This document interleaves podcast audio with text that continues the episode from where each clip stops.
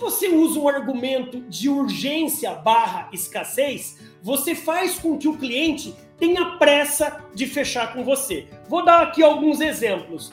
Olha, argumentos de escassez barra urgência. Olha, eu não sei se até amanhã eu consigo segurar para o senhor.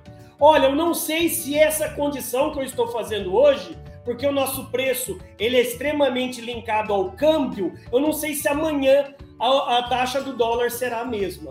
Olha, você que chegou agora e gostou dessa calça, você gostou, mas é a última é a última. Argumentos de urgência e escassez fazem com que o cliente tome decisão por impulso. Sabe um argumento que, de, de, de escassez e de urgência que funciona muito?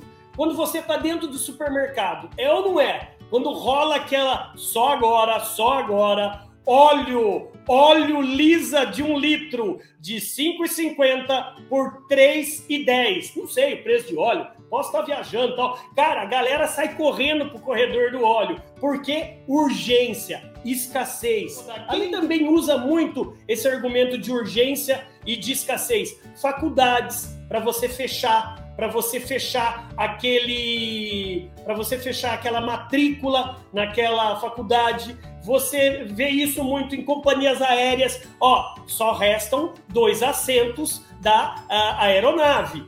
Não, esse assento é meu. Ou seja, quem mais usa isso é pacote turístico, só resta mais uma vaga para essa viagem nesse valor. Ou seja, bancos e seguradoras bancos e seguradoras usam também esse investimento nesse fundo. Eu não sei se amanhã o IPCA, o dólar, o ouro vai estar no mesmo parâmetro que está hoje. Então, qual que é